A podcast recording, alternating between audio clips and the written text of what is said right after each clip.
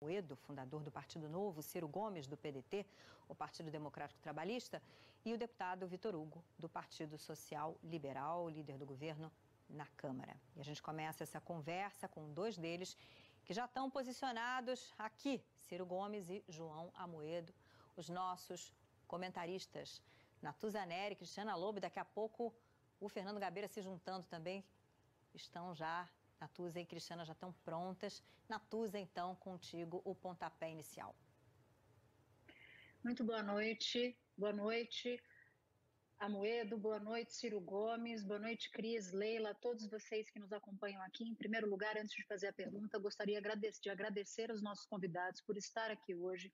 O debate de ideias no momento de crise, de enfrentamento do maior desafio da nossa geração, é muito importante falar é importante, mas ouvir também é importante. Então, queria começar esse debate propondo que seja um debate respeitoso e que o nosso assinante consiga extrair o melhor do que se puder falar aqui nesse momento na Globo News. Eu vou começar com o Ciro Gomes, perguntando para ele o seguinte: o candidato, o governador João Dória, daqui de São Paulo, onde é o epicentro dessa crise da pandemia da Covid-19, tem feito uma defesa, embora tenha defendido recentemente uma abertura, mas vem atuando de forma a defender o isolamento social como a melhor maneira até aqui de enfrentar essa crise.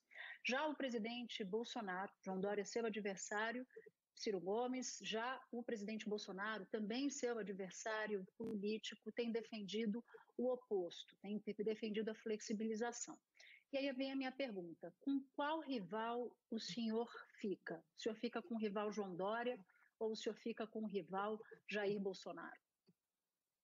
Eu fico com a ciência, com a lucidez, com a guia internacional, com a ciência e com a tecnologia. Boa noite, Natuza. Um prazer muito grande cumprimentá-la. Boa noite a Leila Sterenberg, não sei se continua conosco, a Cristiana Lobo, ao Fernando Gabeira, de quem eu tive a alegria e o privilégio de ser colega na Câmara, e uma boa noite ao, ao Amoedo e a todos os brasileiros que estão nos sintonizando. Como eu disse, eu fico com a ciência. Essas coisas, esse, esse vírus assassino como é, ele não tem ideologia. É? é um vírus que mata a esquerda, mata a direita, mata branco, mata preto, mata, mata pobre, mata rico. Aliás, começa no Brasil matando rico, porque é um vírus importado e aqueles brasileiros que podiam viajar para o estrangeiro, que foram os primeiros contaminados, e as grandes festas da burguesia brasileira foram aquelas que mais rapidamente disseminaram o vírus entre nós. E é uma obviedade, não é? A gente precisa ter clareza e botar o povo para pensar por ele próprio, para não ficar se guiando por essa ou por aquela opinião política, seja de quem for. O Brasil é uma nação de 200 milhões de habitantes. Se apenas um, se apenas um de cada 100 brasileiros se contaminarem, serão 2 milhões de brasileiros. Se desses 2 milhões, apenas 5, milhões, 5 em cada 100 adquirir a forma grave, ou seja, que precisam de respirador, de leito de UTI, nós vamos estar falando aí de 200 mil pessoas é, precisando de UTI. O Brasil só tinha, quando a epidemia começou, registrados, públicos e privados, hospital de rico, hospital de pobre, quem tem plano de saúde, 44 mil leitos de UTI. Ou seja, a tragédia só tem uma forma de evitar, dado que não existe vacina nem remédio, é o isolamento social radical. E como isso provoca um colapso econômico, só tem outra alternativa óbvia: é o governo indenizar as pessoas e procurar mitigar às empresas o efeito econômico deletério disso. E, infelizmente, não é o que o Brasil está fazendo, pelo menos da forma correta. Nós já estamos aí com 6.750 brasileiros mortos. Isso é um retrovisor que olha números que aconteceram há duas semanas atrás, pelo menos, porque nós somos o país que menos testa no mundo e um país que tem uma dificuldade de demora de duas semanas para o resultado dos testes que valem né, serem oferecidos a, a, a, a público. Portanto, nós estamos caminhando para ser um dos piores lugares de epidemia do mundo e a razão clara é a desorientação absurda que o presidente da República impõe, é? ainda hoje fazendo, dando mau exemplo e falando contra a única alternativa que salva vidas, que é o isolamento social, e mais grave do que isso, não importando os, os, os reagentes dos testes, não importando no tempo devido os respiradores, não instalando nem habilitando os leitos de UTI na quantidade e na urgência necessária. João Amoedo, o senhor é do Partido Novo. Em março, alguns empresários gravaram diversos vídeos, divulgaram vídeos bastante polêmicos defendendo o fim do isolamento social. Um desses empresários foi um colega seu, não sei se ele segue filiado ao partido, Alexandre Guerra, foi candidato pelo Novo ao governo do Distrito Federal, e ele divulgou uma mensagem de vídeo contra o isolamento social. E aí eu pergunto para o senhor: que empresário é o senhor? O empresário que defende o isolamento ou o empresário que defende o fim do isolamento social? Antes de mais nada, obrigado pelo convite da Globo News. Boa noite a você e a todos aí os assinantes da, da Globo News. É, eu tenho muitas discordâncias com o Ciro Gomes na parte econômica, é, mas na avaliação quanto ao coronavírus, eu acho que a gente tem uma grande identidade de pensamento. Né? É, basicamente, o Brasil não tem estrutura hospitalar e era mais do que necessário que se fizesse isolamento. É, eu sempre fui a favor do isolamento, tenho defendido isso veementemente nas minhas redes sociais né? e também conjugado com isso um, apoio, um auxílio emergencial para aqueles que estão na miséria, para aqueles que estão precisando em função de todo esse quadro. Eu acho que o Brasil acabou ficando no pior dos mundos, porque nós fizemos um isolamento apenas parcial, o que vai fazer com que todo o aspecto econômico demore por mais tempo e a gente tenha ainda problemas maiores na recuperação. Né? Então, eu claramente sou a favor do, do, isolamento, por quê? Porque a gente tem muitas incertezas ainda quanto a esse vírus. A gente não tem, o Brasil está fazendo cerca de 10% apenas dos testes do que as outras nações que estão no patamar do Brasil em termos de casos, em termos de, de mortes, estão fazendo, então a gente não tem um mapeamento. Tivemos aí péssimo exemplo do presidente da República. Até hoje, acabamos de ver aí na, na Globo News, mais uma vez, privilegiando aglomerações, dizendo que era uma gripezinha, que não ia dar nada. Então, isso fez com que a gente não tivesse medidas preventivas, não tivesse senso de urgência, não tivesse buscado uma unidade na nação, que era importante entre os governadores, entre os prefeitos, para a gente tratar essa pandemia com a, com a, com a na verdade, com, com, a importância que ela merecia, né? E nós estamos pagando por isso e vamos pagar mais. Então, eu discordo da ideia de se iniciar, até porque é, eu acho uma, uma, um erro de raciocínio imaginar que a gente acabando com, com o isolamento, a economia vai retomar. Pelo contrário, o que está fazendo a economia é, não andar, o que vai fazer todo o processo recessivo é o vírus, não é o isolamento. O isolamento é só um remédio para a questão do vírus. Né? Então, esse é o meu posicionamento e tem, eu tenho sido muito coerente com ele ao longo de todo o processo, mesmo antes da gente ter crises mais graves aqui no Brasil, desde a gente ter começado essa escalada de casos aqui no país. É, a minha pergunta vai para o Amoedo, primeiramente, e eu queria perguntar para ele, aqui, Cristiana Lobo, eu queria perguntar: o seu partido é, defende o Estado mínimo. E com uma pandemia como essa, eu lhe pergunto se essa situação da saúde brasileira lhe faz pensar e lhe faz. Bom, a minha pergunta então para a Moeda, a minha pergunta é: o seu partido defende o, o, o Estado mínimo se uma pandemia como essa lhe faz pensar em, em atualizar ou modificar o, modificar o, o programa de seu, de seu partido para abrir espaço para esse tipo de, de ação do governo mais intensa, como é necessário tanto na área de saúde quanto uma intervenção também econômica. Cristiana, boa noite. É, boa pergunta. Eu queria dividir a resposta em dois aspectos. Né? É, nós nunca defendemos o Estado mínimo. O que a gente sempre defendeu no Novo, continuará defendendo, é o cidadão máximo que acontece no Brasil é que o Estado foi crescendo, foi inchando. Nós trabalhamos hoje 153 dias para pagar impostos. O Brasil está na posição número 124 pelo Fórum, pelo Banco Mundial para se fazer negócios. Então, o brasileiro não tem liberdade econômica, tem péssimos serviços na saúde, na educação, na segurança. Os índices de educação, então, a gente nem se fala, estamos lá atrás nos rankings do PISA. E quando a gente enfrenta uma pandemia como essa, como a gente vê que a gente está tão desestruturado. Né?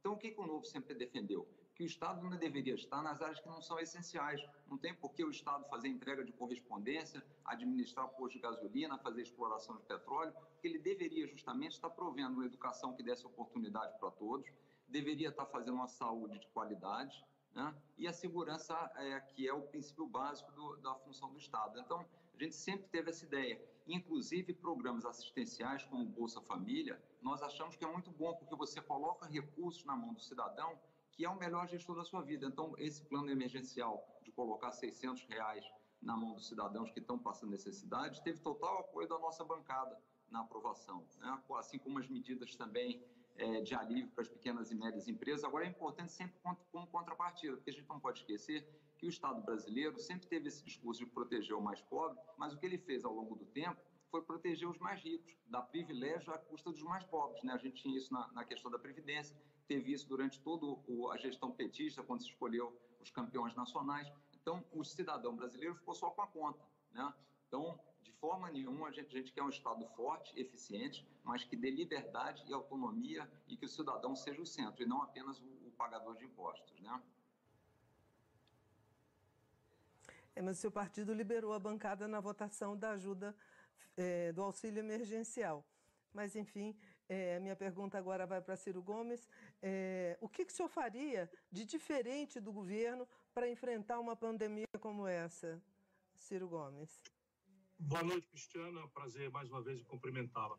Eu diria que na velocidade, tudo diferente e no rumo estratégico, bastante diferente. Vamos lá. Se eu tivesse tido a honra e a responsabilidade de servir ao Brasil como presidente, eu pedi muito essa oportunidade e eu tenho consciência dos limites do, do Brasil. Aos primeiros relatórios, e o Bolsonaro os recebeu ali no fim de fevereiro, princípio de março, em que a própria ABIN anunciava a possibilidade de 7 mil mortes no Brasil, que nós vamos ver isso passar agora. Nesse domingo, nós passaremos de 7 mil mortes. Lembrando que isso são dados de duas semanas atrás. Nós já estamos aí provavelmente com 10 vezes mais isso, o que é absolutamente duro para o meu coração. Mas, aos primeiros sinais, eu teria convocado uma grande reunião com os governadores, com a representação dos prefeitos municipais, especialmente das grandes cidades e capitais, eles são organizados, e teria determinado um radical lockdown, que é o que funcionou, por exemplo, na Argentina, o que funcionou no Paraguai, ou para o brasileiro que está nos ouvindo saber. Hoje, se nós pegarmos o Brasil menos a América do Sul, a América do Sul menos o Brasil é maior do que o Brasil, tanto em território quanto em população. Eles têm menos da metade das mortes que estão acontecendo no Brasil. Todos eles têm indicadores de, de, de Então, eu teria feito a paralisia da economia radical na primeira hora, e o Amoedo está correto, porque a crise econômica ela será tanto menos a agonia dela, será tanto mais breve, quanto mais radical nós conseguíssemos fazer a paralisação e o isolamento social da nossa população. Para que isso aconteça, eu teria que fazer duas coisas que eu já falei e vou repetir. Indenizar a população brasileira, não é, para que ela pudesse ficar em casa, os autônomos, os, os desempregados, os informais, é, a população do cadastro único, a população do Bolsa Família. Eu teria adiantado R$ 1.800, uma parcela só, para evitar essas filas criminosas na Caixa Econômica.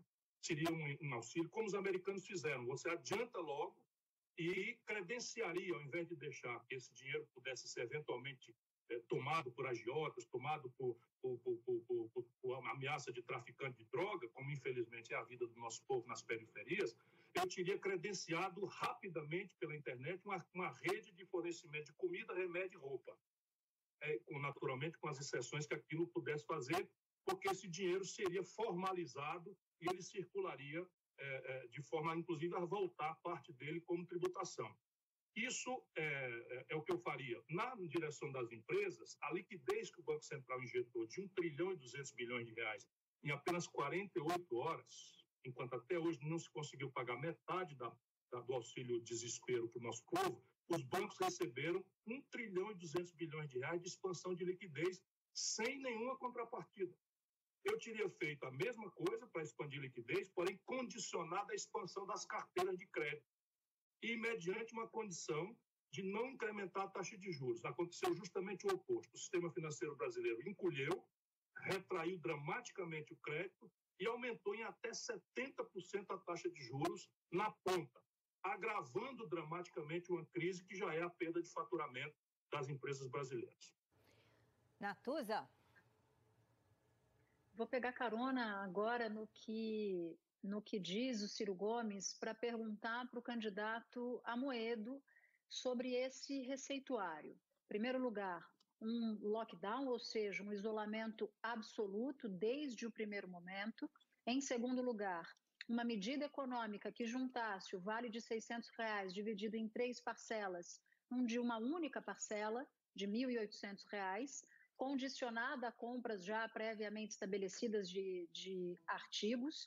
E, em terceiro lugar, se essa, se essa ajuda econômica que ele se refere, esse auxílio para os mais pobres, os mais vulneráveis, mas também para os bancos, deveria ser condicionado, como ele está trazendo aqui para esse debate, a uma necessária determinação do Banco Central por expansão de crédito. Esses três pontos específicos, gostaria de saber o que o senhor pensa. É, Natuza, vamos lá. O, a questão do, do lockdown, é, eu acho que a gente deveria aprender de fato com o que aconteceu nos outros países. Né? Realmente foi mais foram mais eficientes aqueles países que fizeram algo mais rígido. Né? Então, eu acho que a gente deveria ter feito sim algo mais rígido, é, porque provavelmente isso faria com que a gente saísse mais rapidamente da crise e o impacto econômico acabasse sendo menor do que está sendo. Né? A gente está prorrogando isso, a gente ouviu, acabou assistindo sempre essa história de que o pico está vindo, o pico está vindo, e aí a gente fica, hoje, basicamente 50% da população está em quarentena, 50% não está, e a gente não tem nem o comércio funcionando, a economia não está funcionando, e por outro lado não está resolvendo o problema da saúde, isso pode se estender com todos os, benefícios, com todos os malefícios desse processo. Né? Bom, quanto a, a, contrapartidas e quanto ao dinheiro do cidadão, é, eu gosto da ideia de fazer 600 reais por mês, acho que é melhor, né? E eu não gosto da ideia da gente é, dizendo o que, que a pessoa tem que gastar. Né? Eu acho que a gente tem que, no Brasil, acreditar na capacidade das pessoas. Elas têm que ter liberdade com responsabilidade. E a gente sempre adotou uma atitude muito paternalista, de achar que os políticos sabe, devem definir o que, que a população deve fazer. Né? Então, é, a população, e por isso acho que o Bolsa Família é um bom modelo, você dá o dinheiro para as pessoas e eles, então, dentro das suas necessidades, daquilo que eles estão estão precisando vão fazer as suas escolhas. Né? Ninguém melhor do que eles para fazer essa escolha. Então, eu não colocaria nenhum tipo de restrição à utilização desse dinheiro. Né? Acho que a gente tem que confiar na, na capacidade do, do brasileiro. É, quanto à questão dos bancos em si, a gente tem que ter um cuidado, porque na medida em que você coloca regras fora do que vai acontecer normalmente, os resultados são ruins. O que a gente deveria ter feito, não fez no passado, era ter aumentado a competição no setor financeiro. Né? Isso não só no setor financeiro, como vários outros setores da economia. A gente deveria ter aumentado essa competição e eu acho que o principal agora nesse momento é ter uma divisão de riscos. Por isso eu achei interessante a medida que foi feita pelo Banco Central quando liberou os recursos para o financiamento das folhas de pagamento, é que o Banco Central fez a divisão de risco com os bancos. Então, no meu entendimento, o que deveria ser feito é liquidez com divisão de risco naquilo que fosse possível para incentivar os bancos e não onerar só o tesouro. Né? Mas eu acho muito difícil você criar regras e mecanismos num cenário como esse. Você não consegue antever tudo que vai acontecer e muitas vezes as boas intenções que a gente pode imaginar é, acabam trazendo resultados muito ruins. Ciro Gomes, pelo que eu entendi da resposta de João Amoedo, ele concorda na largada no aspecto geral de enfrentamento dessa crise, ou seja, o isolamento social, quanto menor ou mais tardio for o isolamento, mais difícil a gente, a nossa economia, a economia brasileira, sai dessa, dessa pandemia, no aspecto de saúde, mas também no, no aspecto econômico, mas que nas medidas pontuais que foram anunciadas pelo governo, ele vai, em sua maioria, daquilo que, daquele receituário que você apresentou, ele vai concordando.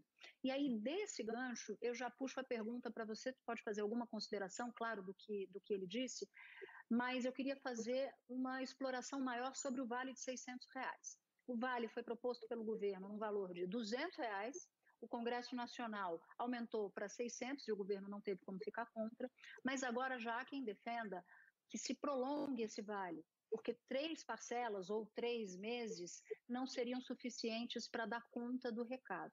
Só que o governo está dizendo o seguinte: eu não tenho como pagar, o dinheiro acabou se você tem uma proposta para manutenção desse pagamento, se é que você concorda com ele, qual é a saída para isso?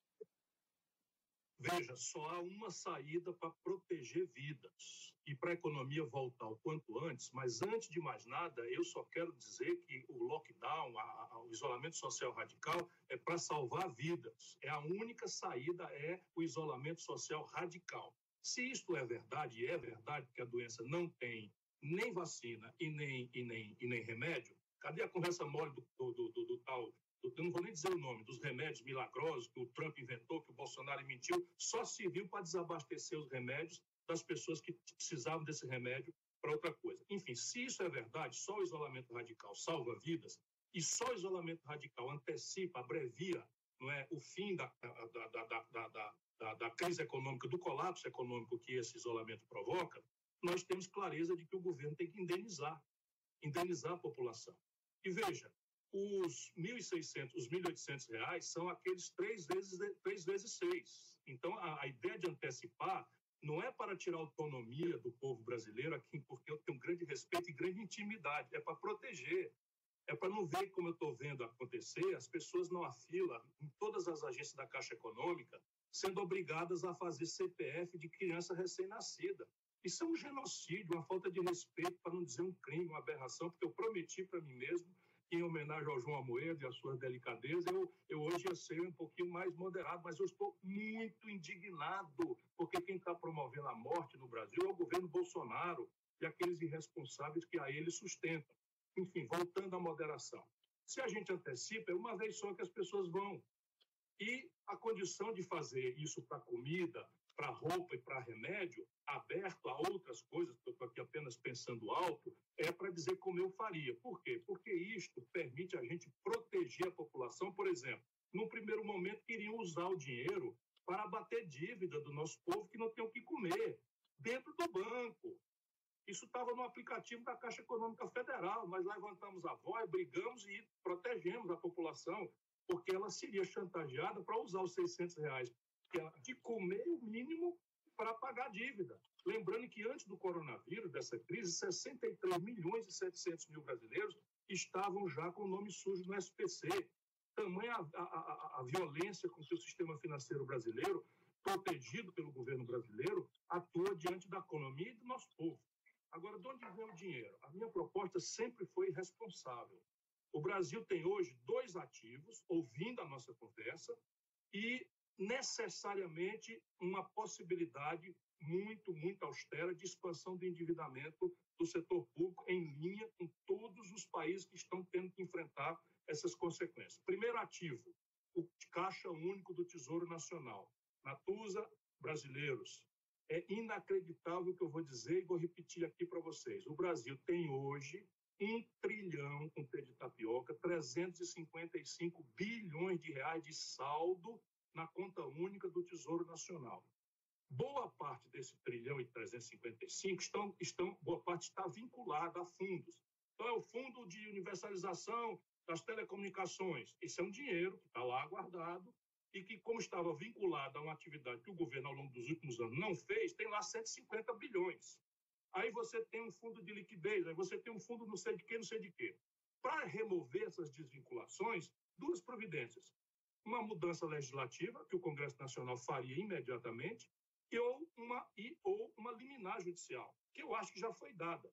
O ministro Alexandre de Moraes já deu uma liminar permitindo a desvinculação, por exemplo, do teto de gastos, da, da, do, do, da, da, da, regra de ouro, que não permite tomar dinheiro emprestado para pagar custeios, e, e tá, hoje está permitido, o teto de gasto está permitido, a lei de responsabilidade fiscal, estão todas suspensas em função da pandemia. E mais de 150 bilhões desses reais estão livres. Portanto, aí está um ativo por onde a gente vai começar. O segundo ativo, para ser usado com outra finalidade, são as reservas cambiais. O Brasil tem hoje, não se sabe porque o governo está torrando para especular, para, financiar meia dúzia de especuladores que, a meu juízo, estão especulando de forma criminosa, atacando o real, o Amoedo acha que isso é liberdade, mas com 200 milhões de dólares, de reais, você suja o mercado de câmbio brasileiro. E a informação privilegiada corre frouxa. E só o Brasil faz isso, com dinheiro público financiando especuladores que apostam contra o real com coisas que até têm nomes estrambólicos para o povo não entender o que é. Swap cambial ou simplesmente dólar na veia do Tesouro Nacional. Eu defendo que essa montanha de dinheiro tem que ser reservado uma parte grande, 250 guarda, mas os outros 130 bilhões de dólares deveria constituir um fundo soberano para financiar a rolagem da dívida do setor privado brasileiro, a juros internacionais que são negativos e com o câmbio do jeito que está, o RED estaria perfeitamente visualizável de forma barata permitindo trocar juro brasileiro, prazos estrangulados, que levam 1 trilhão e 400 bilhões de reais de passivo estrangulado da iniciativa privada brasileira, para resolver o problema trocando por dívida externa de longo prazo, muito mais barata, contra garantias. A primeira garantia seria manutenção do emprego e manutenção dos salários, mas também participação acionária, títulos em, em, carteira que sejam bons, e não esses títulos podres que quiseram autorizar que a Caixa Econômica comprasse ou o Banco Central comprasse.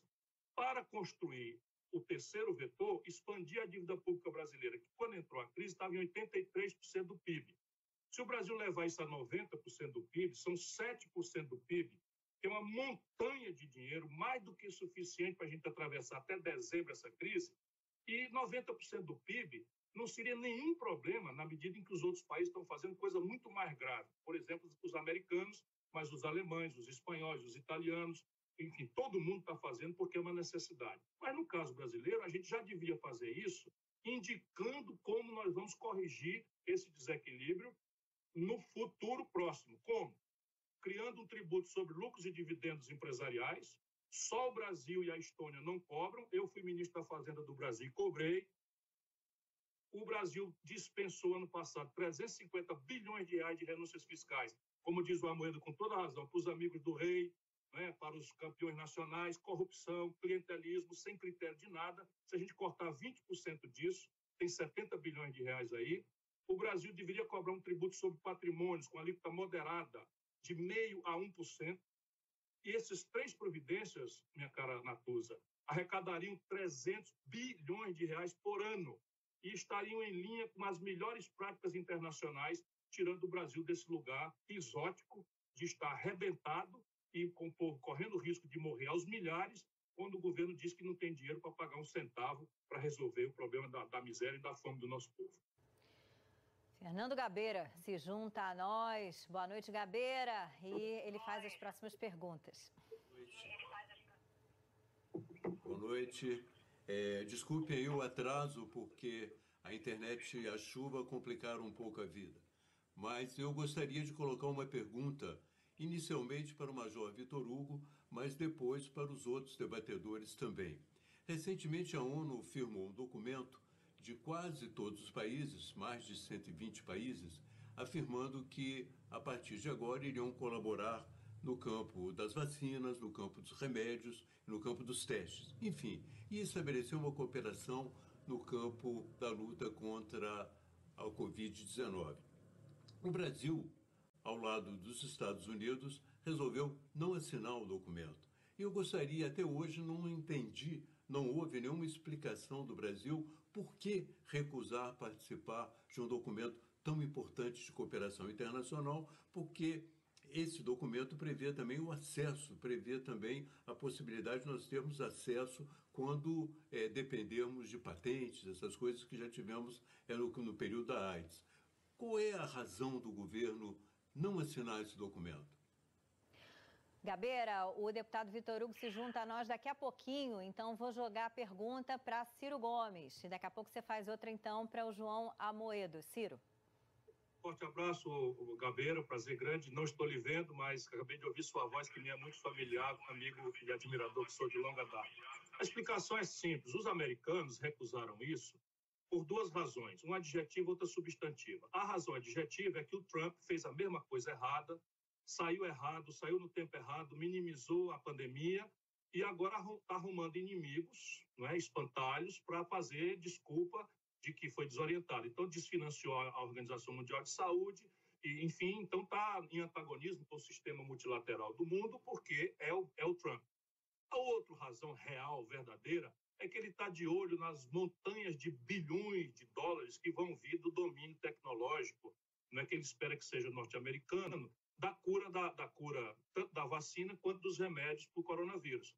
Portanto, ele não quer que a América entre em cooperação de maneira que uma patente que eles estão gastando já milhões ou bilhões de dólares para conquistar não seja amanhã indenizada aos bilhões de dólares. Então, interessa. O daqui é simplesmente um vassalo, puxa-saco vergonhoso.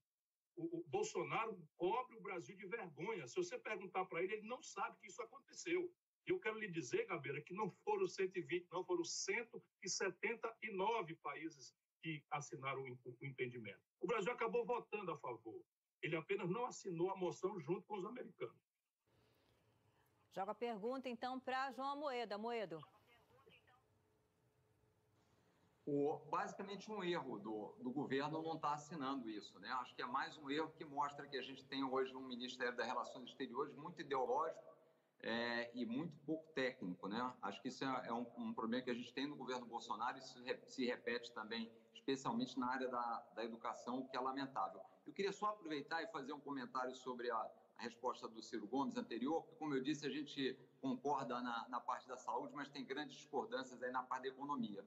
E, e essa ideia de estar sempre tributando o brasileiro, como eu disse, já trabalha 153 dias por ano para pagar impostos, é muito ruim. A gente deveria estar começando a fazer reformas administrativas, a reduzir o custo da máquina pública. Só para lembrar, o funcionalismo público no nível federal ganha 96% a mais do que ganha a mesma pessoa que faz a mesma atividade na área privada. Né? A gente não pode esquecer que os brasileiros hoje estão, boa parte deles, perdendo emprego e a outra parte que não está perdendo emprego está tendo uma redução salarial. E a gente não viu isso em nenhum, nenhum membro do governo. Pelo contrário, está sendo uma discussão muito grande para se congelar o salário. Só para a gente ter uma ideia, se o salário do funcionalismo público fosse congelado pelos próximos três anos, isso seria uma economia de 232 bilhões de reais. Quer dizer, daria para fazer muita coisa e atender justamente os mais pobres. E aí nem vou citar questão de dinheiro para partido político, coisas que a gente, no novo, é, não usa, tenta devolver. Recentemente a gente tentou colocar o dinheiro do fundo partidário para a, a saúde, para ajudar no coronavírus. Levamos essa proposta ao Congresso e partidos como o PT e mesmo o PDT votaram contra isso. Quer dizer, é, a gente gostaria realmente de estar usando melhor os recursos públicos e tirar privilégios daqueles que não precisam ter, para justamente dar para quem, quem mais precisa e não meter mais novamente o bolso do cidadão brasileiro ou deixar uma carga enorme de imposto para as próximas gerações. Lembrando que só com o que está sendo feito hoje pela, pelas propostas do Paulo Guedes, a gente já vai chegar numa dívida de 90% é, do PIB, o que nos coloca num patamar de dívida próximo dos países desenvolvidos, só que a gente sabe, com infraestrutura muito menor. E os, e os países emergentes têm uma, uma relação dívida-PIB muito menor do que a nossa. Gabeira, você quer fazer uma pergunta, então, agora endereçada a Ciro Gomes? Eu quero fazer uma pergunta endereçada ao Ciro e endereçada também ao Almoedo. Eu acho que é uma pergunta que, de uma certa maneira, suscita um debate. Nós, é, nessa pandemia, observamos que as telecomunicações têm um papel importante. Elas estão nos ajudando, de uma certa maneira, a trabalhar na pandemia. Então, é, o, avanço das telecomunicações e talvez a privatização das telecomunicações ajudaram. No entanto, o SUS é hoje considerado um ponto-chave para nós protegermos a nossa população foi o enfraquecimento do SUS, até certo ponto, que permitiu que algumas pandemias, algumas epidemias voltassem, sarampo, febre amarela, tuberculose também. Qual é a visão que se tem hoje do SUS? Até que ponto nós vamos ter uma visão radical, liberal, como a norte-americana, que falhou de certa maneira no trato da pandemia, ou até que ponto nós vamos fortalecer o SUS e a saúde pública após esse processo? É para mim? Exato, exato. É, Bom, o SUS, o SUS é Os dois, proposta... não é? Porque é uma proposta extremamente generosa que foi abrigada pela Constituição Brasileira de 88 mas nunca saiu do papel naquilo que foi a sua concepção correta. Por duas razões. Um problema de gerência, porque há uma hierarquia ainda muito mal entendida, existem hospitais municipais, hospitais estaduais, hospitais federais, enfim, o Rio de Janeiro talvez seja o epicentro dessa confusão, e há um subfinanciamento. Então você precisa garantir o SUS, e o SUS é basicamente o seguinte: a saúde pública é um direito de individual de todo brasileiro ou brasileira, independentemente da sua condição financeira, de qualquer outro condicionamento em qualquer nível de complexidade. E é dever do setor público prover na qualidade disso. Se a gente comparar o gasto por saúde no Brasil por cabeça, nós temos que fazer um elogio extraordinário aos profissionais que tangem o SUS, porque é quase um milagre. porque os insumos da saúde são globais, os seus custos. O Brasil desindustrializou, nós estamos importando máscara do estrangeiro. E elas chegam no Brasil em dólar, como chega na Inglaterra, como chega na Alemanha. A, o, toda a farmácia brasileira, 90% da química fina, vem do estrangeiro. Todos os meios de diagnóstico médico vêm do estrangeiro. Portanto, os custos de prover saúde no Brasil são globalizados. E o gasto que nós temos aqui é pelo menos um oitavo do que a Inglaterra gasta para salvar o seu primeiro-ministro, que foi para o SUS de lá, é, é, mais recentemente já no coronavírus. Portanto, assim, só uma pessoa que, tendo boa fé, não tenho a menor dúvida, mas que não tem vivência no setor público, desconhece a vida real do Brasil. Por exemplo, vamos agora, já, já que o Amoedo citou, eu vou juntar duas questões. É? É, é, o Brasil, vamos raciocinar juntos, esqueçamos as ideologias, as simpatias, as antipatias. O Brasil tem mais ou menos médico do que nós precisamos. Ora, vergonhosamente, depois de décadas de no governo, nós tivemos que suprir a atenção básica de saúde trazendo médico de Cuba. É um vexame completo. Agora, no Rio de Janeiro, nesse momento, você tem 1.380 leitos vazios e a população morrendo por falta de respirador na rua. Por quê? Porque não tem profissional, Moedo. Eu acho que você mora no Rio de Janeiro, passa lá para ver. Tem 1.340 leitos ociosos porque não tem gente. O Brasil gasta um oitavo do que a Inglaterra gasta para fazer a proeza que ainda faz de entregar vacina, de entregar químicos, de fazer pesquisa de ponta, como a Fiocruz faz, como o Butantan faz, enfim. O Brasil tem mais ou menos professor do que precisa. A Argentina tem o dobro da escolarização brasileira. Cuba, que é um estado, uma nação mais pobre do que o Ceará, tem 54 de cada 100 garotos de 18 a 25 anos matriculados no ensino superior. O Brasil tem 18 mal e porcamente em Arapucas, muitas exceções, para depois sair formado e não conseguir passar no teste da OAB. 83% dos garotos brasileiros que se sacrificam com seus pais para adquirir um curso vão fazer o exame na OAB para se habilitar para ser advogado, Amoedo, e não conseguem passar, porque o que nós damos uma educação não é de titica de galinha para a maioria do povo brasileiro. A pergunta é: o Brasil tem mais ou menos polícia do que precisa? O Rio Grande do Sul e líquido como está, hoje tem um terço da brigada do que era a brigada quando o seu Colares era o governador e meu colega. O Brasil está com muito menos serviço público do que precisa, Moeda. Agora, onde é que tem uma distorção no orçamento brasileiro? 44, 44% de toda a orçamentação brasileira, todas as receitas, todas as despesas, é juro para banco. Essa, o Brasil tem imposto demais? Eu também acho, nas costas do povo pobre é o povo que mais paga a classe média e o povo trabalhador, porque paga tributo sem nem saber. Uma diarista que entra no ônibus para pegar Covid hoje no, em São Paulo, ela está simplesmente pagando 40% de imposto no, telefone celular, porque os ricos no Brasil não pagam. Imposto sobre herança nos Estados Unidos, as grandes heranças, esqueça 4 milhões para baixo, nos Estados Unidos paga 40% de alíquota, no Brasil paga 4%. Todo mundo cobra tributo sobre lucros e dividendos empresariais, só o Brasil e a Estônia não cobram. Não pode fugir disso. O, o, a tributação progressiva sobre, sobre patrimônio no mundo inteiro acontece, só no Brasil que é regressiva. O imposto de renda da pessoa física da classe média é 27,5%, e do camarada que ganha um milhão de reais por mês de salário é 15%, que ele escapole da pessoa jurídica. Isso é uma vergonha.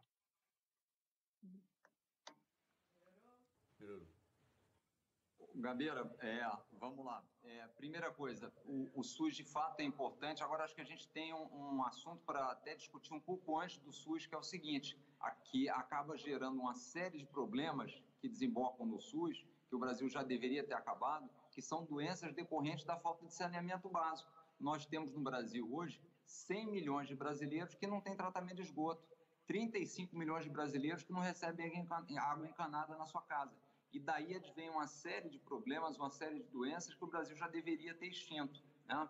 E por que, que isso acontece? Porque a gente não consegue aprovar no Congresso um marco regulatório que regule adequadamente o saneamento básico. E existe essa filosofia que o Estado tem que fazer tudo. O, o Brasil hoje tem cerca de 94% das empresas de concessão são concessões públicas e a gente tem um péssimo atendimento, uma péssima cobertura, né? Então, assim, a gente precisa começar a fazer parcerias com a iniciativa privada, é, tirar essa ideia de que tem que colocar muito dinheiro no Estado. O Estado já se mostrou um péssimo gestor, né? não entrega o que tem para fazer. O SUS é importante, mas, por exemplo, O SUS, estudo do Banco Mundial, gasta 16% a mais do que deveria gastar para fazer as mesmas coisas. A gente até outro dia conseguimos agora, única e exclusivamente durante a crise, é, falando em tecnologia, a gente não podia usar telemedicina, né? O, os países todos usando, a gente não era tecnológica e, e, a consulta não podia ser feita pela telemedicina. Então, assim, tem muita coisa para ser feita do ponto de vista tecnológico no SUS, né? controle dos pacientes. Agora, é um organismo importante, a gente nunca achou que, que não fosse. Né?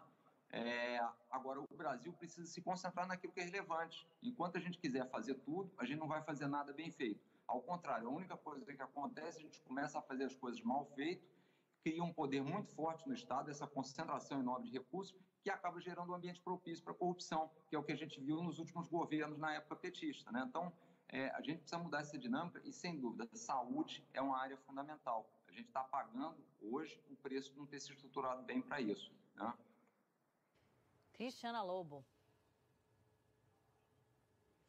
É, para o João Amoedo, é, a minha pergunta é a seguinte: o governo Bolsonaro se instalou dizendo que não ia fazer composição com o Congresso, não ia, não ia fazer tomar lá da cá, não ia ter participação de políticos no governo.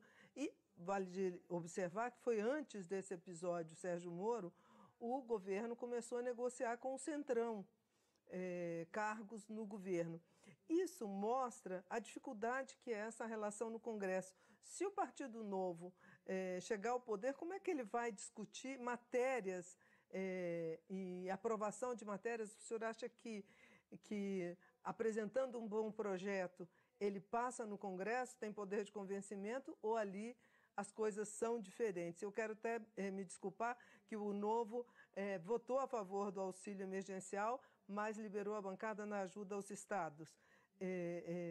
Nesse episódio coronavírus. Por exemplo, nessa questão aí de, de relacionamento com o Congresso, o que fica de lição do governo Bolsonaro para o novo e, seus, e suas regras de, de relacionamento político?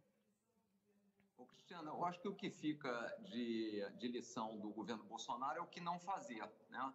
Foi um governo que começou acreditando é, que ia se basear nas medidas econômicas do, do ministro Paulo Guedes, e o que ficou claro no primeiro momento, apesar dele não ter dito isso durante a eleição, é que o, o presidente Bolsonaro passou a única e exclusivamente pensar na sua reeleição, a partir do momento que foi eleito. A primeira aposta foi no plano econômico do Paulo Guedes e numa polarização, o famoso nós contra eles. Né?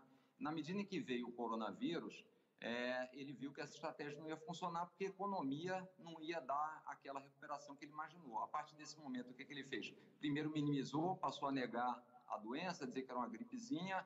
É, na sequência, buscou o caminho de ataque às instituições, participando de manifestações aí é, a favor do AI-5, a favor da intervenção militar, é, e, na verdade, teve um repúdio grande da sociedade, e aí ele foi para uma terceira estratégia, que foi partir para um desenho que tinha sido adotado muito pelo PT, que é fazer a negociação com o Centrão, troca de cargos, trazer de novo um plano econômico muito parecido com o PAC, que era o Pro Brasil, e buscar aparelhar as instituições, que foi o que acabou resultando na saída do, do Sérgio Moro.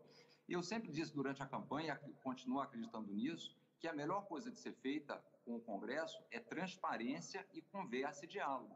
O governo nunca fez isso. Né? Sempre foi um ataque pessoal, nunca houve um debate de ideias. Até hoje a gente vê lideranças do, do, do governo é, batendo nas pessoas, criticando e nunca se falando e discutindo ideias, como aliás a gente está fazendo hoje aqui. Né? Que é muito ruim para a nação.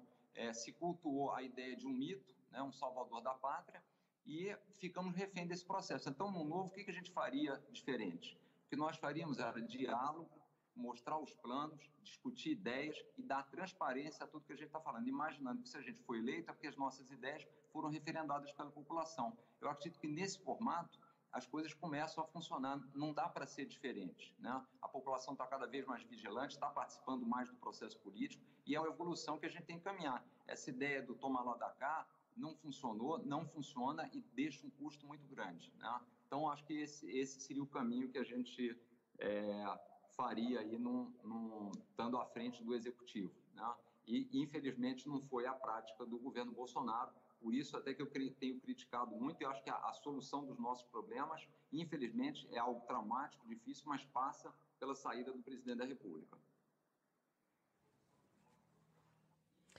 E para o Ciro Gomes, eu perguntaria o seguinte: primeiro, dizer que essa tentativa de extinguir os fundos de, de constitucionais tem uma emenda constitucional permanente. Você tem uma série de coisas que o que eu estou defendendo é que hoje no Tesouro da União, no Caixa Único, tem um saldo de 1 trilhão 355 bilhões de reais de dinheiros de coisas que não estão sendo operacionalizadas.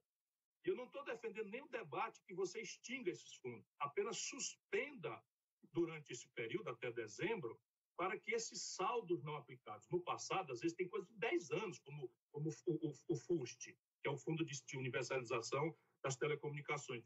Faz 10 anos que esse saldo está lá parado, usado exclusivamente como, como mecanismo de fazer esse jogo de especulação financeira, ao qual exclusivamente serve o governo brasileiro há décadas. Então, repare, Nesse momento, Cristiano, se nós tivermos em atenção a necessidade de austeridade, essa austeridade ela tem que ser repartida proporcionalmente para todo mundo, na justa proporção daqueles merecimentos. E eu, devo, eu devo dizer de novo ao, ao assinante da, da, da, da nossa Globo News: não é este o problema brasileiro. Se alguém sabe das distorções, sou eu. Eu sou ex-prefeito de capital. Eu demiti 7.900 funcionários no primeiro dia que eu entrei. Por quê? Porque eu sabia que tinha mais de 7 mil funcionários contratados na base de cartão de político, ganhando sem trabalhar. Portanto, isso é uma coisa que tem que corrigir. Abuso não deve se proteger de ninguém. Mas vamos lá. Se você olhar o servidor do executivo hoje e olhar um critério, por exemplo, o déficit da Previdência, que foi um debate imenso, o servidor federal do executivo gera um déficit de, se for do executivo, de algo ao redor de 14 mil reais por ano, por funcionário. O do legislativo, 26 mil. O do judiciário, 28 mil. E o militar, 160 mil. Esse é o déficit por cabeça de militar. Vamos fazer um, uma coisa de austeridade? Vamos. O que é que faz o Bolsonaro? Mandou para o povo, que é 83% do custo da reforma da Previdência que passou, vai nas costas de quem ganha até mil reais de salário. 83 de cada 100 reais de sacrifício, quando o déficit dessas pessoas, do trabalhador da construção civil, do trabalhador comerciário, etc., etc., é de 1.400 reais por cabeça por ano. Portanto, isto é que a gente tem que corrigir. Dentro da administração pública tem muito abuso, muita distorção, mas o que o Bolsonaro fez agora, com o aplauso do, dos setores mais conservadores brasileiros, foi aumentar o salário dos grandes, dos generais, de 22 mil para 35 mil reais, através de um conjunto de, de gratificações, para a pretexto de aumentar um pouquinho, diferenciando dos, civis. A, a, a minha proposta é uma previdência social unificada para todo mundo, garantindo o direito adquirido e valendo para todo mundo que entrar daqui para frente. Isto é uma coisa razoável da gente discutir. Agora, um professor da cidade de São Paulo, meu cara Moedo, da cidade de São Paulo, a cidade mais rica do Brasil, ganha R$ 2.650 de salário por mês. Será que alguém tem coragem de dizer que isso é um salário abusivo? Eu sei que não. E essa é a realidade brasileira. Quando a gente pega esses estudos gelados do Banco Mundial, ele mistura um general que ganha o, o 20 professores. Está direito isso? Natuza Néria. Eu vou começar pelo Amoedo, mas antes eu queria pedir ao Ciro Gomes que tente ser um pouco mais breve nas respostas. Eu sei que os temas são muito importantes, que tanto João Amoedo quanto Ciro Gomes são apaixonados pelo Brasil, mas em respeito a quem fala menos, no caso de Amoedo, Ciro, eu queria te pedir para ser um pouco mais breve nas suas, nas suas respostas. Bom, dito isso, eu vou perguntar para o Amoedo. Quero trazer um pouco mais de política para esse nosso debate e falar do personagem do momento, que é o ex-ministro Sérgio Moro. Amoedo, o ex-ministro saiu do governo, saiu do governo atirando, disse que não era intenção dele acertar o presidente da República, mas que ele precisava se defender porque estava sendo acusado de mentiras. Apresentou provas de tentativa de interferência do presidente na Polícia Federal e agora Sérgio Moro está fora do governo e todos dizem que ele passa a ser um nome nacional. Saiu ontem informações de que saíram ontem informações de que você teria interesse em convidar Sérgio Moro para o Partido Novo. A gente vai entrar um pouco no mérito do que das acusações do Moro, mas eu queria do aspecto político. Você se estabeleceu como nome nacional, foi candidato à presidência da República. Você daria o seu lugar para ele, Moro, ser o candidato em 2022 pelo Partido Novo, se ele assim desejasse? Natuza, eu não ouvi Amoedo, o você ouviu minha pergunta? pergunta? mas eu, eu, Posso eu não ouvi o início. Não, o iníciozinho eu não ouvi, mas eu acho que eu, eu peguei a, a ideia, acho que dá para responder. Se faltar alguma coisa, você me, me cobra. É, só fazendo uma ressalva em relação a alguns comentários do Ciro, é, a gente não pode esquecer, não é um número frio do professor. Na verdade, é o seguinte: a gente não pode esquecer como é que era o desenho da Previdência que nós tínhamos. Os 20% mais ricos recebiam 41% dos gastos da Previdência e os 20% mais pobres ficavam com apenas 3%. Então a gente tinha que mudar isso. Né? Infelizmente o PDT não, não aprovou, não apoiou a reforma da Previdência na sua maioria, teve até problema com alguns deputados que o fizeram. Mas acho que sem dúvida foi um avanço para o Brasil. E rapidamente, do que a gente gasta no Brasil, os 44, os 440 bilhões de juros são depois só. Que a gente gasta de cada 100 reais, 52 vai pagar para pagar previdência, 13 vai pagar para pagar funcionalismo público, já aí são 65, aí a gente tem mais 9 ou 8 para saúde e para educação e um pouquinho para segurança e cerca de 6,5 a 7 para assistência social. Então, nós hoje temos um déficit antes de pagar juros, então não é verdade que a gente gasta o nosso orçamento todo para pagar juros, a gente gasta para pagar as contas e ainda não sobra dinheiro. Vamos lá. O Sérgio Moro, acho que o Sérgio Moro é o seguinte, é um, foi um funcionário público, no meu entender, exemplar, fez um ótimo trabalho, é, foi para o governo com o intuito de, de dar uma, uma abrangência maior, uma escala maior ao trabalho que ele já vinha fazendo. No momento em que notou que havia probabilidade, chance do desvio, do aparelhamento da máquina pública, do uso político, ele foi, no meu entender, muito corajoso, porque ele não só abriu mão do, do cargo, saiu, como se predispôs a fazer uma acusação, mesmo correndo o risco disso. Né? O, o que, que, eu comentei em relação ao, ao, Sérgio Moro quando me perguntaram? Se, perguntaram o seguinte: o, Moro é um bom nome para vir para o Partido Novo? E a minha resposta, e continua sendo essa, é o seguinte: ele é um ótimo quadro e eu acho que nenhum partido sério abriria mão de ter o Moro no seu, nos seus quadros. Né? Agora, isso é muito diferente de ser candidato à presidência da República. Por quê? Eu acho que aqui a gente tem que fazer duas coisas. No Brasil, a gente tem, tem ainda esse ato de escolher as pessoas é, pelo que elas estão fazendo, pela sua imagem e não pelas suas ideias, pelo que, que eles pensam. Então, eu não, eu não, isso vai ser uma decisão do partido, mas eu acho que até lá, e se for mesmo por aí, tem um longo caminho a ser percorrido, a gente precisa saber quais são os pensamentos do Moro. O que, que ele pensa sobre privatização, o que, que ele pensa sobre reforma da Previdência, o que, que ele pensa na economia, quais são os projetos dele para o país, quer dizer, isso até hoje a gente não sabe, né? É, então, a gente, no, no, no, Partido Novo, a gente é, tem uma preocupação muito grande de não, não trazer puxadores de votos apenas, mas trazer pessoas que tenham ideias, princípios e valores que nós acreditamos que são fundamentais para transformarmos o Brasil. Se por acaso houver uma pessoa que tenha popularidade, ao mesmo tempo tenha esse compartilhamento, esse, essa é, as mesmas ideias parecidas e semelhantes, será muito bem-vindo. Eu não tenho, já disse isso, não tenho é, nenhum compromisso com o partido de sair candidato e o partido não tem, por sua vez, nenhum compromisso comigo de me lançar candidato. Eu saí no ano passado, em 2018, para divulgar as ideias do novo, para tentar ser uma alternativa para as opções que a gente tinha, dado que eram opções já muito tradicionais na política. A gente achava no novo que precisava renovação do quadro político. Foi basicamente isso. Então, é, eu acho que é, ainda é cedo para fazer em candidatura, até para não parecer nada oportunista, mas assim, como quadro, como filiado do Novo, certamente ele seria muito bem-vindo.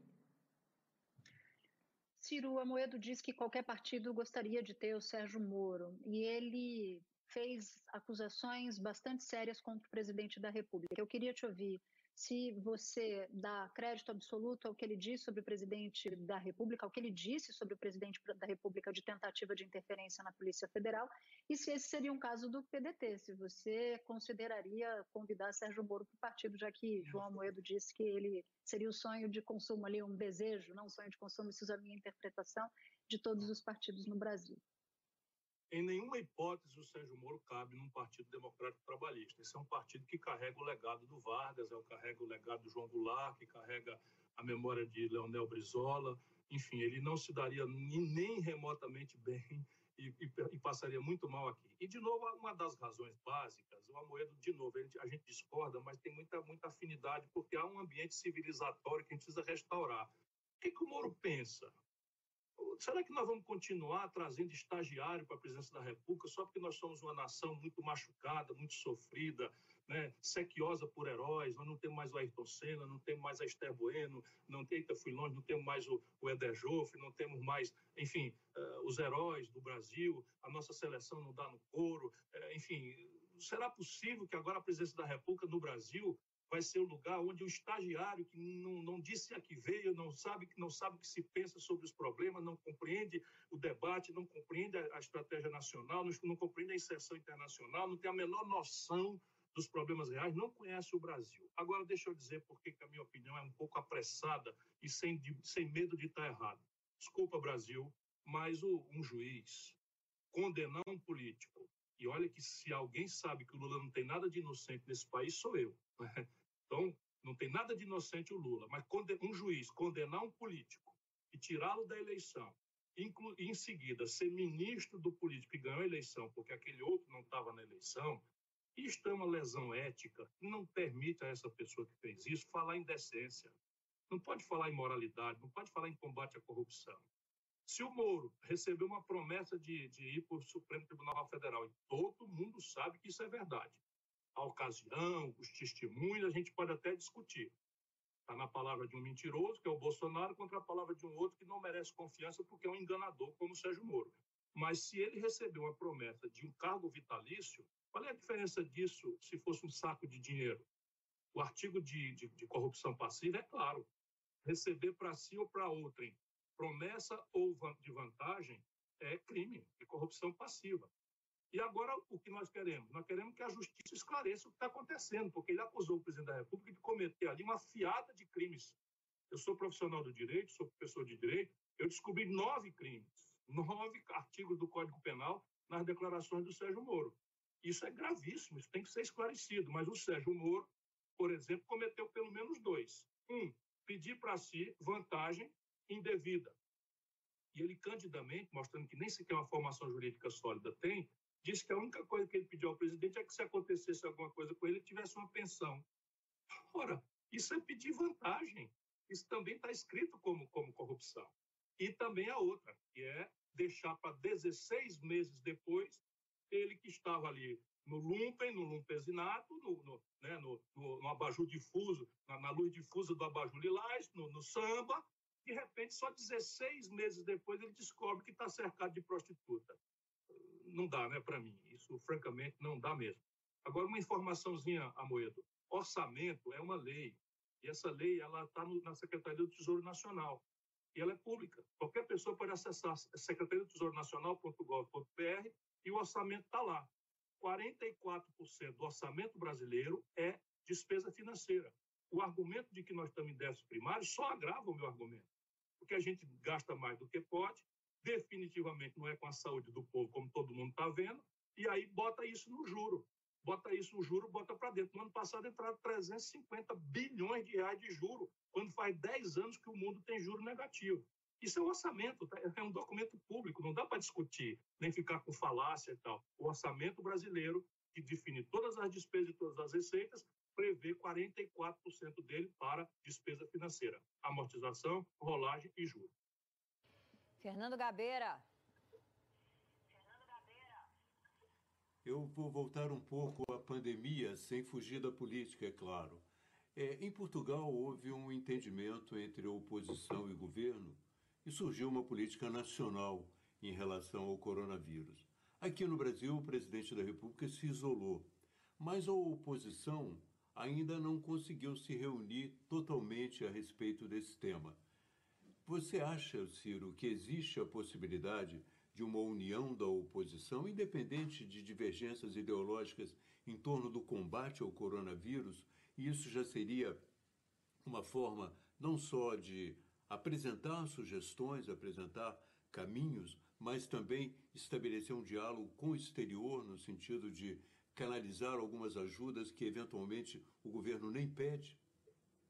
Olha, a nossa divergência política é absolutamente insuperável na medida em que o PT tem uma vocação para o hegemonismo e não se põe sequer com o um mínimo de humildade para avaliar o que, é que aconteceu para um Brasil extraordinário como o nosso, uma nação maravilhosa como a nossa, cair né, num governo obscurantista, atrasado, ah, meio proto-fascista e no fundo do poço. O, Bolsonaro é indizível. Eu quero economizar aqui os, os adjetivos, mas para mim é um genocida.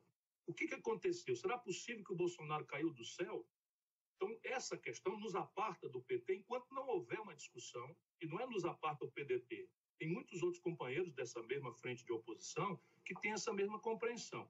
Agora, isto dito, nós temos atuado praticamente de forma unida em tudo que é de luta. E essa coisa, por exemplo, agora nós estamos com um conjunto de sugestões escritas em matéria de, de, de, de enfrentamento, estrito senso da crise. Temos, é muito comum, assinamos um, um, manifesto que foi coordenado pelo Tasso Genro, que é um ex-governador petista do Rio Grande do Sul, um homem de bem, um homem absolutamente honrado, respeitabilíssimo, e eu assinei. Assinei junto com todo mundo, o Boulos assinou, enfim. Não é por falta de unidade naquilo que é prático, no enfrentamento da crise econômica. Nós somos agora, temos uma proposta unificada de reforma tributária.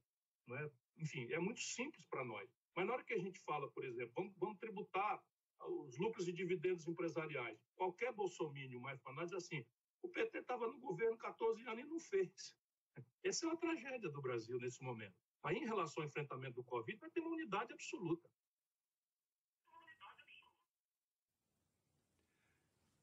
Amoedo, eu queria complementar um pouco com você. Existem é, possibilidades de se fazer alguma coisa apesar dessa crise? Eu tenho ouvido muito falar que nós vamos entrar em colapso. E quando se fala em entrar em colapso, a sensação é de que não há mais caminho. O que, que o Partido Novo proporia para essa situação tão problemática como essa de quase colapso? Gabriel, eu acho que tem muita coisa para ser feita, né? O primeiro é o entendimento de que a situação é grave. O segundo é adotar as práticas que estão sendo feitas lá fora. Você citou, por exemplo, o caso de Portugal e Austrália, que foi outro país que está sendo muito bem sucedido no ataque à pandemia, também fez uma união dos partidos em relação contra o coronavírus. Né? É, parcerias maiores com a iniciativa privada. A gente começou no Brasil uma coisa que a gente não, não tem tradição, mas está crescendo agora, é, movimentos de solidariedade, de arrecadação de recursos, pessoas físicas e empresas, para ajudar quem mais precisa. Né? E a gente precisaria ter uma conversa realmente com os principais lideranças, só que aí eu encontro um problema grande, porque, infelizmente, nossos políticos, alguns deles, têm sempre o calendário eleitoral na cabeça. É, mas a gente deveria ter, junto com os governadores e com os prefeitos, um acordo para se tratar adequadamente do processo. Né? Então, acho que o, o que, que o Novo defende? É, a, e, além disso, a gente se preparar para a saída. Acho que aí tem um grande risco que a gente tem que pensar muito sobre ele, que é o seguinte: essa crise vai passar. E o que, que a gente quer? Que a nossa economia recupere o mais rapidamente possível. Por todo o cenário que nós temos no Brasil hoje, o Brasil não é um, um ambiente propício ao empreendedor. Né? É, então, a gente perde chance de atrair investimentos, de gerar empregos, de gerar renda, de gerar riqueza e, consequentemente, atacar a pobreza. E a gente precisaria estar fazendo as reformas estruturais, a gente precisaria estar fazendo a reforma administrativa, a gente precisaria estar fazendo a reforma tributária. Nossa carga tributária é muito elevada, extremamente complexa. Né? A gente precisaria estar abrindo mais a nossa economia, a gente estaria precisando partir para a privatização. Isso pode começar a ser feito, a gente não precisa ficar parado, a gente tem que ter um senso de urgência e de prioridade. E é isso que a gente não está encontrando no governo.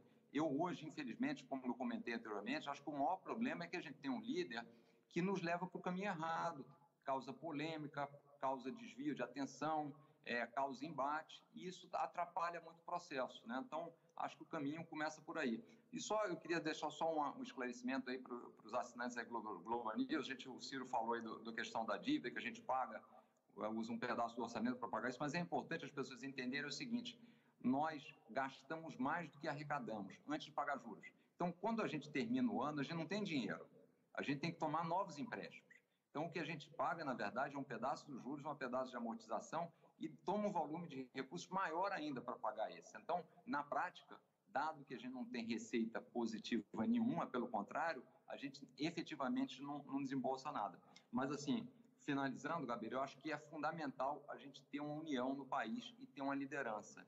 Esse é o nosso grande problema hoje. Na medida que você está contrariando as coisas técnicas, você está contrariando, fritando seus ministros, está perdendo tempo. A gente viu agora a questão do isolamento. A gente tinha um ministro que era a favor, mudamos, duas semanas depois, o, o novo ministro está sinalizando Bom, daqui a pouco então o Moedo está de volta, daqui a pouco reconecta aí. Acho que reconectou. Vamos ver se ele conclui o raciocínio. Moedo, desculpa, Oi. caiu o seu sinal. É, Pode concluir. É, eu estava dizendo que nós estamos perdendo tempo no processo, que o fundamental agora é a gente ter urgência da, da situação e tomar as medidas adequadas com menos ruído, com menos atrito, que infelizmente estão sendo feitos pelo presidente da República. Cris Lobo. Amoedo, é, nesse momento de falta de dinheiro e de pandemia, surgiu muita discussão sobre rodar a maquininha e emitir dinheiro. Até o ministro Paulo Guedes falou: se precisar, é o caso. Já não tem dinheiro para pagar o que deve. Você acha que deve rodar a maquininha para arcar com as despesas da pandemia? Ah, Cristiana, eu não gosto dessa ideia. É, eu, eu, nessa linha, eu, eu acompanho o presidente do Banco Central, que foi contra se posicionou contra a ideia de rodar a maquininha. Eu acho que isso é ruim, é melhor a gente fazer dívida, ter custo, é, é melhor outra cortar é, despesas do que a gente rodar a maquininha. Acho que isso não funciona no longo prazo, traz consequências muito ruins, traz aumento da inflação e a gente não pode esquecer que a, a inflação é muito perversa, porque ela é um tributo que acaba atingindo exatamente os mais pobres, né? Então, a inflação é a pior coisa que a gente pode fazer, que é tributar os mais pobres. Então, e a ideia de imprimir dinheiro pode levar em algum momento a um retorno da inflação. Então, não gosto desse, desse conceito, não. Para Ciro Gomes, é, para você é, é o caso de rodar a maquininha? não é necessário. Eu me remeto à resposta anterior para poder ser breve. O Brasil tem 1 trilhão 355 bilhões de reais de saldo no Tesouro. Basta remover as vinculações. O Brasil tem reservas cambiais que, se nós tirarmos 150 bilhões de dólares, multiplicado por 5, um número, um número específico, é dinheiro que é suficiente para a gente atravessar em dois caminhos: acudir as pessoas, que é o mais grave, o mais urgente, o mais imediato, e acudir ao setor empresarial. Agora, o volume de expansão da dívida nesse momento é absolutamente razoável para o Brasil fazer. O que o Paulo Guedes falou, também ninguém pode ter ortodoxia nem inibir a cabeça. É que em momento em que você tem o juro tendente a negativo, que o Brasil não fez ainda, o Brasil ainda está com o juro 3,5%, quando o mundo inteiro está com juro negativo. Né? Mas se você trouxer a taxa de juro para baixo e tiver dificuldade de rolar dívida, que a moeda está acontecendo, a Selic está em 3,75, mas os bancos estão botando a faca no pescoço do governo e estão cobrando 2, 3, 4 pontos acima para rolar a dívida. Há um escândalo no Brasil chamado Operação Compromissada, que já é um quarto da dívida brasileira, só tem no Brasil esse escândalo. É, isso daí pode eventualmente indicar o seguinte: o governo precisa dizer ao setor financeiro que tem bala. Se ele continuar botando a faca no pescoço, o governo pode perfeitamente, em momento de depressão econômica, e sem efeito inflacionário nenhum, ele pode eventualmente recolher dívida pagando, monetizando uma parte dessa dívida. O efeito inflacionário no momento como esse é zero, mas não é necessário, volto a dizer. Antes da gente chegar nesse limite, o Brasil tem como fazer, tanto no curto prazo, saldo do tesouro, quanto no médio prazo indenizar essa expansão da dívida com uma reforma tributária que diminua os impostos sobre o consumo do povo e sobre o investimento e aumente o tributo sobre a retenção especulativa de capital e propriedade. O mundo inteiro faz assim. O Amoedo evita, evita esse argumento. Nenhum país do mundo, salvo o Brasil e a pequena Estônia, deixa de cobrar tributo sobre lucros e dividendos. Isso ficou consensado praticamente na campanha e simplesmente eu já cobrei isso quando eu fui ministro da Fazenda do Itamar Franco. Fernando Henrique revogou e o Lula petismo manteve revogado. Diga, Natuza. Queria agora começar pelo, pelo, pelo Ciro Gomes, insistindo no tema política pura, política na veia. O ministro, o ex-ministro agora, Sérgio Moro, fez uma série de declarações e abriu-se dúvidas sobre qual é o futuro do governo Bolsonaro a partir desse, desse fato político. E essa pergunta eu faço para você, Ciro. Eu não vejo como o Bolsonaro consiga ou possa terminar esse governo. não vejo como escorado na história e escorado no que eu conheço de perto ele. A história, só três presidentes na história moderna brasileira terminaram o mandato. Os três tinham como característica uma extraordinária habilidade de dialogar, de conversar com diferentes, de anestesiar os antagonismos, de ponderar o Juscelino, o Fernando Henrique e o Lula. Então, a história brasileira não é uma história de tranquilidade. O Collor caiu, a Dilma caiu, o Getúlio se matou. Enfim, essa é a realidade de um presidencialismo de impasse que, infelizmente, nós insistimos nele. De outro lado, eu conheço o Bolsonaro de muito perto. O Bolsonaro é o homem do carguinho, é o homem da mamata. Alguém vai se assustar que o Bolsonaro vai se aproximar do Roberto Jefferson? O Roberto Jefferson nomeou o filho do Bolsonaro para o gabinete dele para ganhar 9 mil reais sem trabalhar, há 10 anos atrás.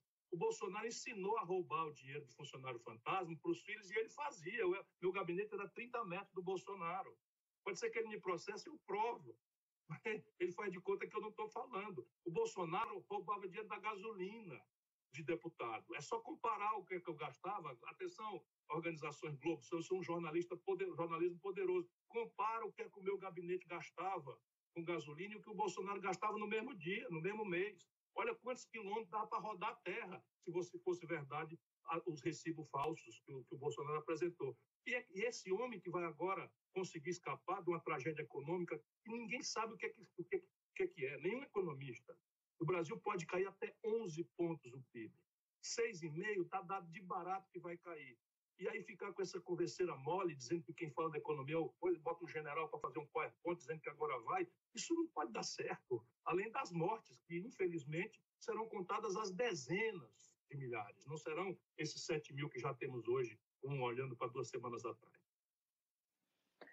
E você, Amoedo, que futuro você enxerga para o presidente Bolsonaro, para o governo Bolsonaro? Natuza, eu acho que para o futuro do Brasil, a gente precisaria ter outra pessoa à frente. Acho que o, o Bolsonaro, como eu, como eu comentei, é, com essa fixação pela reeleição, é, começou a fazer práticas que a gente já sabe que não deram certo, é, troca de cargos é, por apoio, é, planos econômicos que não funcionaram e aparelhamento da máquina pública. Tudo isso é, aliado ainda a um péssimo tratamento que ele tem dado a toda a questão da saúde, quer dizer, fritura de ministros, é, não indo pelas recomendações técnicas, é, trazendo um debate muito forte contra as pessoas, atacando as instituições e, na minha avaliação, é, por todo episódio narrado pelo, pelo Sérgio Moro, e agora vamos aguardar as investigações, haveria espaço para um, um processo de abertura de impeachment. Né? É, se ele fosse patriótico, como ele diz ser, eu acho que o ideal era que ele renunciasse. Né? Eu sempre tive muitos questionamentos e fiz muitas críticas durante a campanha sobre a capacidade dele gerencial, dado histórico no, no Congresso, né, de 28 anos como deputado federal, sem nenhuma grande realização, mas a gente vinha convivendo com aquilo com uma equipe relativamente boa, especialmente na parte econômica. Com a crise, ficou claro que ele não tem a menor condição de fazer esse gerenciamento. Está faltando equilíbrio, está faltando responsabilidade, está faltando visão, está faltando definição de prioridades e sobra irresponsabilidade na minha avaliação. E vai ser muito difícil, a gente vai ter um ônus muito grande se permanecer com ele à frente desse processo, é, para tanto da retomada para a solução da saúde, quanto para a retomada da, da, economia. E me preocupa muito ele buscar esses atalhos. Quer dizer, a gente tem como exemplo essa denúncia do, do Sérgio Moro em relação à chefia da Polícia Federal, no dia seguinte, o que, que ele faz? Ao invés de buscar independência, trazer alguém que não seja ligado à família, ele faz exatamente o contrário. Coloca alguém próximo, que ele possa ter o domínio, que ele possa ter informações confidenciais e possa fazer uso da política. No primeiro momento, obviamente, para proteger os seus, mas quem sabe no segundo momento não será para atacar supostos inimigos. Né? Então, nesse processo, o Estado de Direito, no meu entender, fica muito comprometido. É, já seria ruim se a gente não tivesse numa crise, e numa crise a situação fica insustentável na minha avaliação. João Moedo, Ciro Gomes, muito obrigada pela participação aqui conosco. Daqui a pouco a gente continua o debate e vai conversar com o deputado Vitor Hugo, do PSL, e também com Fernando Haddad, do Partido dos Trabalhadores. Antes, a gente vai para Curitiba, porque já dura.